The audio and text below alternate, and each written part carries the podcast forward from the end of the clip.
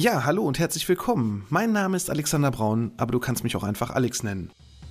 Mein Podcast Absicherung braucht Vertrauen, dein Versicherungspodcast von ABV Makler, ist ein exklusiver Kundenpodcast für unsere Gewerbe- und Privatkunden und natürlich auch die, die es noch werden möchten. Seit März 2020 habe ich diesen online und bereits über 150 Folgen. In diesem Podcast möchte ich meine Hörer mit in die Welt der Versicherung nehmen und ihnen das Leben mit dem vielen so unbeliebten Thema Versicherung leichter machen, aber natürlich auch Anregungen über sinnvolle und unnütze Versicherungen geben. Ich freue mich nun sehr, über den OMGV Podcast Award nominiert zu sein und nun hast du die Möglichkeit, über die Preisträger abzustimmen und natürlich auch meinem Podcast deine Stimme zu geben. Vielen Dank für deine Unterstützung. In der letzten Woche hatte ich einen ganz interessanten Termin. Und zwar habe ich mit einem Gutachter sprechen können, der gerade unter anderem auch im Hochwassergebiet unterwegs ist. Ja, was da alles so passiert gerade mit dem einen oder anderen Versicherer, das alles erfährst du heute hier bei Absicherung braucht Vertrauen, dein Versicherungspodcast von ABV Makler. Absicherung braucht Vertrauen. Dein Versicherungspodcast von ABV Makler. Hallo und herzlich willkommen bei Absicherung braucht Vertrauen, dein Versicherungspodcast von ABV Makler. Ich bin der Alex, Versicherungsmakler aus Kamp-Lindfort vom wunderschönen Niederrhein und ich freue mich, dass du heute bei meiner 77. Folge dabei bist. Ja, es sind schon verrückte Zeiten, die wir da so haben. Und es ist immer wieder spannend, wie so die ein oder andere Gesellschaft aktuell so mit dem Thema Hochwasser umgeht. Ja, ich habe in der letzten Woche mit einem Gutachter, das ging sich da allerdings um Rohrbruch bei einem Kunden, so ein bisschen plaudern können. Und ich fand das ganz spannend und das möchte ich heute hier euch auf jeden Fall auch nicht vorenthalten. Und deswegen habe ich mir gedacht, Mensch, mach doch mal eine Podcast-Folge daraus. Ja, das Hochwasser, das hat ja Teile von Deutschland richtig hart getroffen und nun kommt mal wieder so das wahre Gesicht von der einen oder anderen Gesellschaft raus. Nein, ich möchte die Gesellschaften hier heute gar nicht nennen, denn vielleicht sind es Einzelfälle, aber vielleicht auch nicht. Man weiß es nicht so genau. Ich kann definitiv sagen, den den einen oder anderen Namen von den Gesellschaften, die ich da gehört habe, bestätigt doch ganz klar, dass die Gesellschaften, die wir so auswählen, und damit möchte ich mir jetzt nicht nur selber auf die Schulter klopfen, sondern ja, dass diese Gesellschaften, die wir da auswählen, doch der richtige Weg sind, der vernünftige Weg sind in einer vertrauensvollen Zusammenarbeit mit dir als Kunden.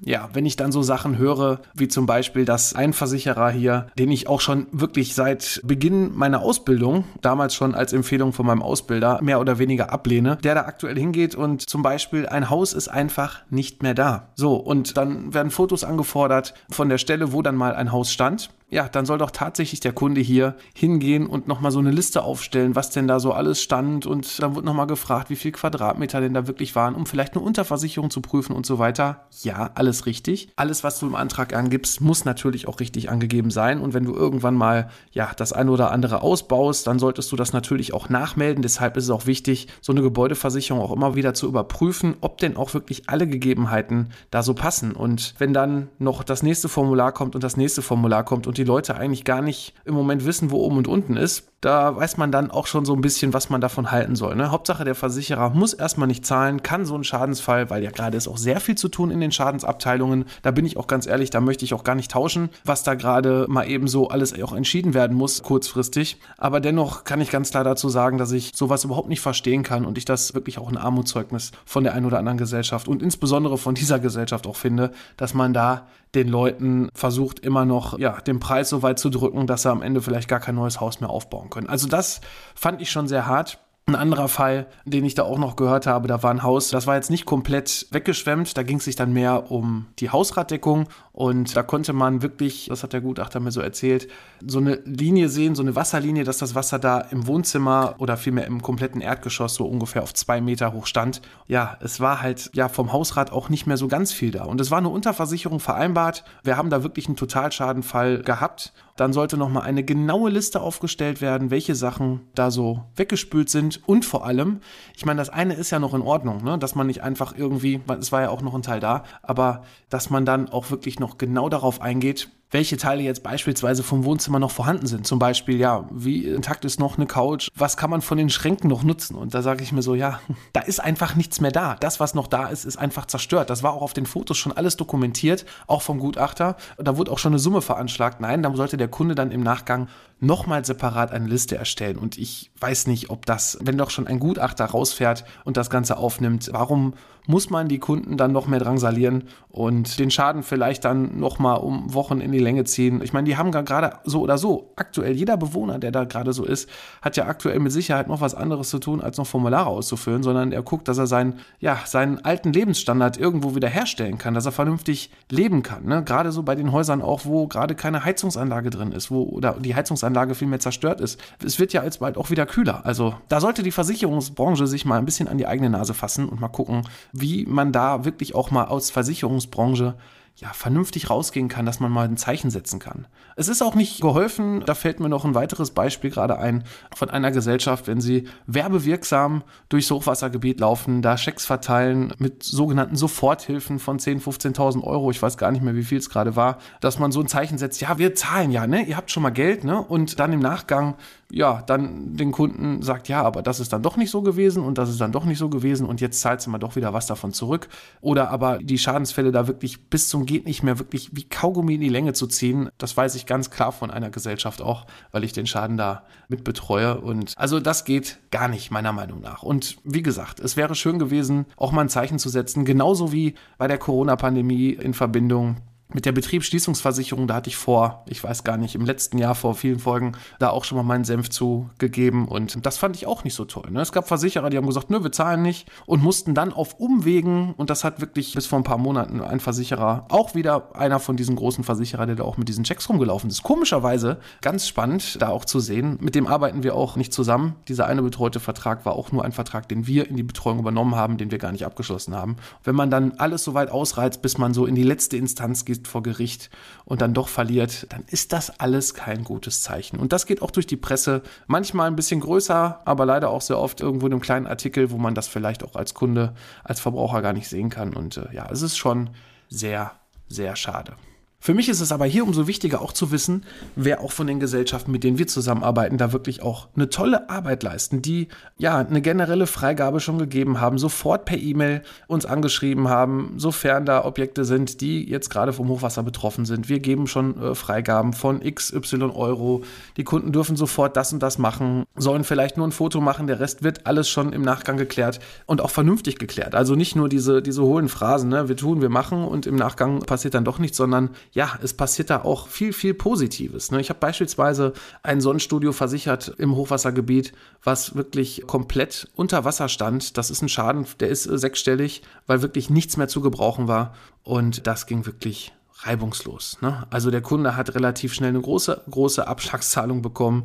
Parallel dazu kam dann der Gutachter raus, hat sich das angeschaut und da kommt jetzt auch die Restzahlung. Also ich sehe da halt auch ganz klar, es geht auch anders. Und ja, das ist natürlich dann wieder was Positives und was Schönes, wovon ich dann euch auch berichten kann. Und ich werde hier auch weiter berichten. Ich werde vielleicht auch demnächst wieder die eine oder andere Gesellschaft mal nennen, aber im Moment ist es alles schon verrückt und da jetzt auf irgendeinen drauf zu hacken, ja, das wollen wir ja auch auf der einen Seite nicht. Deshalb ist es wichtig, prüfe deine Police, prüfe deinen aktuellen Versicherungsschutz, deine Verträge, egal ob es eine Hausrat, eine Wohngebäude oder auch als Gewerbetreibender eine Inhaltsversicherung ist, dass du da immer wirklich auf der vernünftigen Seite bist, dass du auch sagst, ja, hm, jetzt habe ich den Vertrag zehn Jahre nicht mehr angepackt und der läuft da so vor sich hin, der ist ja auch günstig, ja, das kann alles sein. Vielleicht auch, dass du dann weniger Beitrag bezahlst, als du eigentlich müsstest, aber wenn der Schadensfall eintritt, kann ich ganz klar sagen, wer da die falschen Versicherungssummen drin hat oder aber auch der alte, veraltete Tarifwerke hat, ne, wo dann gewisse Kosten gar nicht mitversichert sind. Und Kosten zum Beispiel, wie ist das mit Mietausfall? Wie ist das mit technischem Fortschritt? Wie ist das mit sogenannten Wiederherstellungsbeschränkungen? Das heißt also, dass wenn zum Beispiel irgendwas früher nach einem gewissen Standard verbaut wurde, heute aber aufwendiger bearbeitet werden muss, aufwendiger aufgebaut werden muss, dass man auch diese Differenzkosten, diese Mehrkosten versichert hat.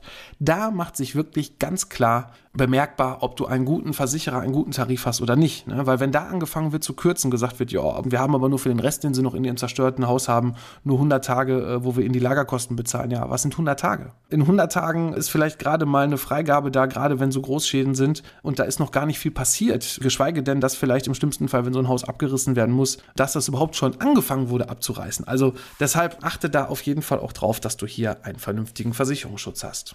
Und zur Gebäudeversicherung habe ich da auch noch ein absolutes Schmankerl. Die Problematik ist ja hier in der Gebäudeversicherung und das wird sich auch hier, das ist so mein Ausblick auf die nächsten Jahre, da wird sich mit Sicherheit nochmal leider, leider, leider auch prämienmäßig was ändern. Das ist gar nicht anders machbar. Da hat beispielsweise gerade eine große Versicherungsgesellschaft, die auch sehr viele Gebäude im Bestand hat, sogenannte Beiträge gar nicht so abgeführt an einen sogenannten Rückversicherer. Also sie haben schon Beiträge bezahlt. Also Rückversicherer bedeutet, dass wenn ein Versicherer Großschäden hat, versichern die sich auch für Großschäden bei sogenannten Rückversicherern. Da gibt es ja den einen oder anderen, zum Beispiel Münchner Rück, hat man vielleicht schon mal gehört. Und diese Versicherungsgesellschaft hat leider ihr Risiko etwas, ja, ich sag mal, geringer ausfallen lassen, nämlich die haben weniger Beiträge bezahlt, haben sich weniger gegen Großschäden abgesichert und sind jetzt gerade richtig betroffen. Da bleibt es ganz spannend, was da so mit den laufenden Prämien von den Verträgen passiert. Also da wird irgendwas passieren müssen, wie es angepasst wird. Das bleibt auf jeden Fall ganz spannend. Und wenn du jetzt noch so einen alten Vertrag hast, ne, wo, ich weiß nicht, so eine Gebäude für 140 Quadratmeter, ja, wo du vielleicht 200, 300 Euro bezahlst, sagst, ja, was soll ich denn den Tarif wechseln? Ne? Ich habe ja so einen Alttarif noch, da wäre ich ja blöd, da muss ich ja das Doppelte äh, bezahlen,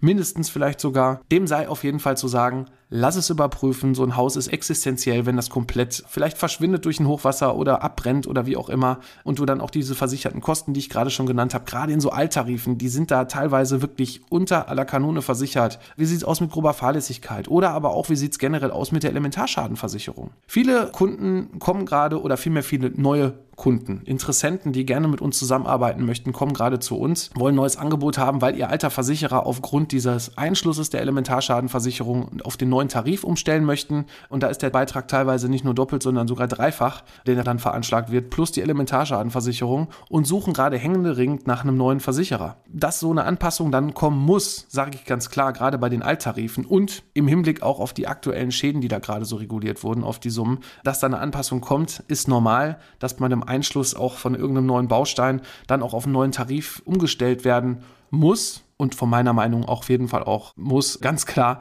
dass man halt die vernünftigen heutigen Bedingungen auch hat. Da kommen dann natürlich dann so gewisse Prämien zusammen und dann zu sagen, nö, das ist mir aber zu teuer, ich verzichte auf eine Elementarschadenversicherung, dem sei immer zu sagen, worüber unterhalten wir uns? Ne? Wir unterhalten uns dann für einen Wert von einem Haus von 350, 400.000 Euro über eine Prämie von 5, 6, 700 Euro im Jahr was ist denn das für ein Verhältnis? Wie lange musst du die Prämie einzahlen, damit du das Haus überhaupt bezahlst? Also das funktioniert ja eigentlich im ganzen Leben gar nicht. Ne? Also in dem Sinne, setz da nicht auf das falsche Pferd und spar da wirklich nicht am falschen Ende. Wir haben zumindest eine Möglichkeit, wobei ich ganz klar dazu auch sagen muss, ich bin da noch so ein bisschen zwiegespalten, wie dieser Versicherer oder dieses Konzept da genau kalkuliert hat, aber wir haben zumindest die Möglichkeit, wenn man jetzt nicht so ganz gefährdete Häuser hat, und das ist in sogenannten CIRS-Zonen, so nennt sich das, also die sogenannten Gefahrenklassen bei entsprechenden Elementarschadenereignissen und zumindest können wir hier Stufe 1 und 2 einzeln separat die Elementardeckung anbieten und da sind es um die, ich weiß gar nicht, 100 bis 150 Euro.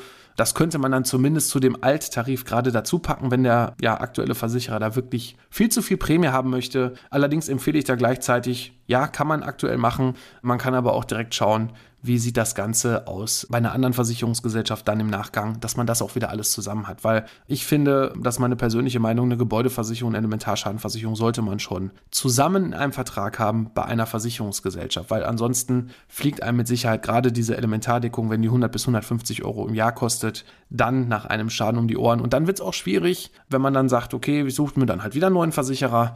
Es gibt da ganz viele Versicherer, die sagen, sobald ein Vorschaden in der Elementarschadenversicherung in den letzten zehn Jahren war, dass man dann die Elementardeckung zumindest um diesen Schadensfall, und wenn es jetzt ein Hochwasser war, dann die Hochwasserdeckung nicht mit drin hat. Deshalb achte darauf, auch wenn du so einen Zusatztarif schon angeboten bekommen hast, dass du dann zur nächsten Hauptfälligkeit das Ganze irgendwie vernünftig, dann vielleicht auch bei einer anderen Versicherungsgesellschaft oder bei der Versicherungsgesellschaft, die die Elementardeckung zumindest angeboten hat, dann entsprechend umstellst und dass du alles in einem Vertrag hast. Ja, ich hoffe, ich konnte dir heute mal einen kleinen Einblick geben, Zudem, wie da gerade so Versicherer in den Hochwassergebieten unterwegs sind, wie die gerade versuchen, da Schäden ja, zu regulieren oder auch nicht. Das ist ein kleiner Einblick nur von dem, was ich gehört habe, ganz klar gehört habe vom, aus meiner Praxis. Es gibt aber zum Glück auch, wie gesagt, ganz viele andere Gesellschaften, die da vernünftig mit umgegangen sind und auch umgehen werden in Zukunft. Deshalb, wenn du mal nicht zufrieden sein solltest mit dem, was du da gerade hast oder Fragen hast gerade zu dieser Elementarschadendeckung, dann kannst du gerne bei uns einen Termin vereinbaren. Du kannst beispielsweise auf www.abv-makler.de gehen. Da findest du meinen Terminplaner und da kannst du dir ganz einfach einen Termin aussuchen. Und dann unterhalten wir uns ganz einfach mal über deine aktuelle Situation Innovation. Ansonsten soll es das für heute auch schon gewesen sein. Ich freue mich, wenn du nächste Woche Samstag wieder einschaltest und es heißt Absicherung braucht Vertrauen, dein Versicherungspodcast von ABV Makler. Ich bin für heute raus. Mach's gut.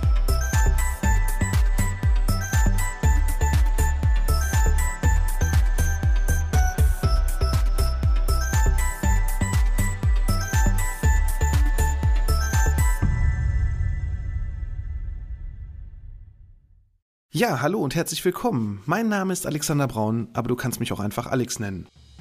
Mein Podcast Absicherung braucht Vertrauen, dein Versicherungspodcast von ABV Makler, ist ein exklusiver Kundenpodcast für unsere Gewerbe- und Privatkunden und natürlich auch die, die es noch werden möchten. Seit März 2020 habe ich diesen online und bereits über 150 Folgen.